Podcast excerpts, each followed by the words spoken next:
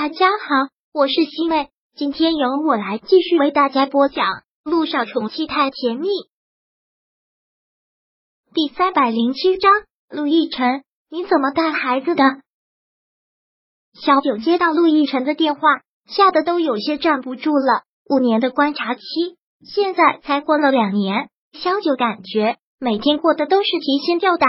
听小雨滴发烧，小九真是吓坏了。一时间话都说不出来了，萧谭连忙接过了电话，问道：“是要带着小雨滴去光明医院吗？”“好，我们马上就过去。”放下手机，萧谭搂过了小九的身子，匆匆往外走。走，光明医院。小九真是感觉腿软，好像被萧谭带着走。上了车之后，小九哭了出来。怎么办？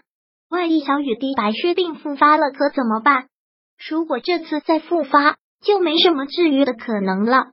一想到他有可能会失去小雨滴，小九就没有理智的哭。萧谭连忙安抚：“你别自己吓自己啊，说不定就是受凉感冒了呢。”当时陆一鸣不也说了吗？骨髓移植之后，小雨滴不会有事的。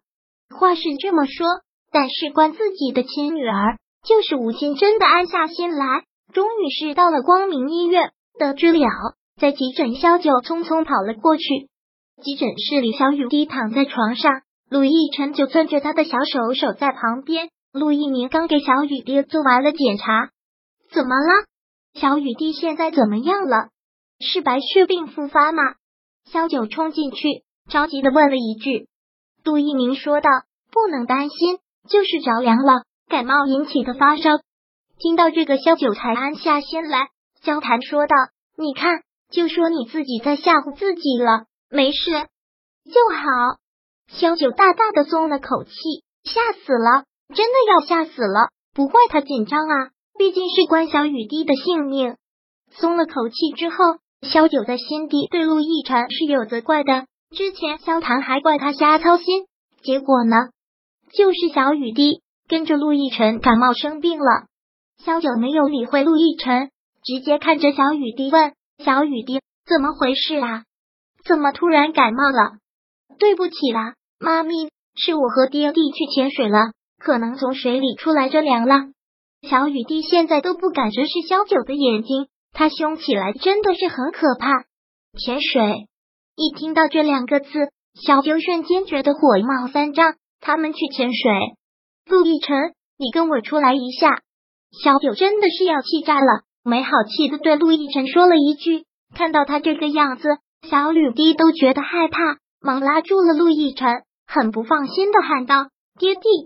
陆亦辰微微的笑了笑：“二叔先在这里陪着你，爹的一会儿就回来。”陆亦辰起身走了出去。他们走出去之后，小雨滴很是委屈的看着陆一鸣，问：“二叔，我不明白，爹地和妈咪为什么要离婚啊？”我还是想让他们两个在一起。听到这个，陆一鸣也是替他们难受，摸着他的头发，只能是敷衍的一句。他们也是有很多无奈的，没有办法。陆亦辰跟着萧九走出了急诊室，走出去之后，萧九就对陆亦辰发了火：“陆亦辰，下雨天你居然带小雨滴出去潜水，你明知道他身体状态不好，你居然还带他去潜水。”你怎么想的？萧九很大声。本来他心里就对陆亦辰积压着恼火，两年前他跟他离婚的恼火，尤其是后来听说他跟乔丽结婚了，他好像这股火就一直没发出来。今天就借着这个事儿，对他彻底发泄了出来。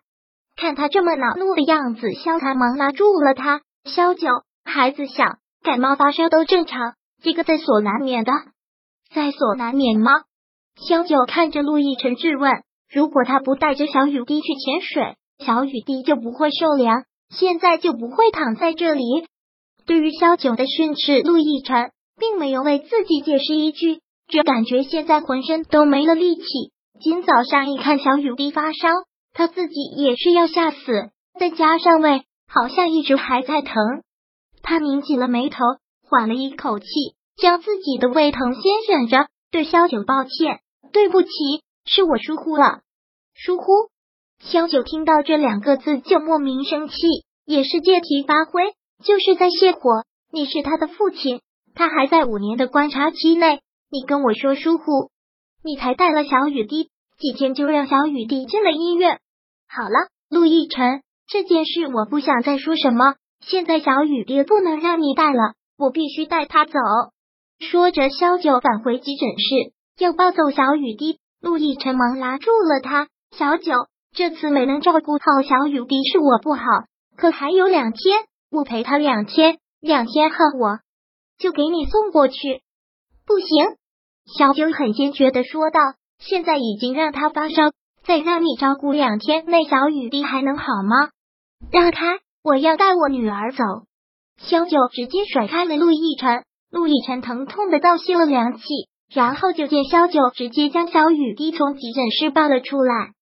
小九，陆亦辰还是上前试图说服，但小九压根就没有搭理他，抱着小雨滴就往外走。小雨滴看到陆亦辰这个样子，很心疼的喊着：“爹地，乖，你现在生病了，妈咪是医生，先跟妈咪回家。”萧九抱着小雨滴，大步走了出去。陆亦辰想阻止，但也无能为力了。的确，小雨滴现在生病，跟着萧九最好。只是他想他，舍不得他。这次小九带他回了美国，大概多久都见不到了吧？哥，杜一鸣从急诊室出来。陆亦辰叹了口气，微垂了垂头，说道：“没事，小雨滴跟着小九好。”哎，陆一鸣长长的叹了口气，说道：“刚才在里面，小雨滴问我。”为什么你要跟萧九离婚？真不知道该怎么回答他。不用回答他。陆亦辰自嘲似的一笑。等他慢慢长大了，适应了这样的生活，以后就不会再问了。那你呢？陆一鸣问。甘心跟乔丽这样过一辈子？你不爱他，面对他对你来说都是一种折磨。这不是一天两天啊，这是一辈子啊。不然呢？陆亦辰反问。我还有。什么别的选择？当初都已经说好了，我也拿小雨滴起过事，不可能再有什么想法。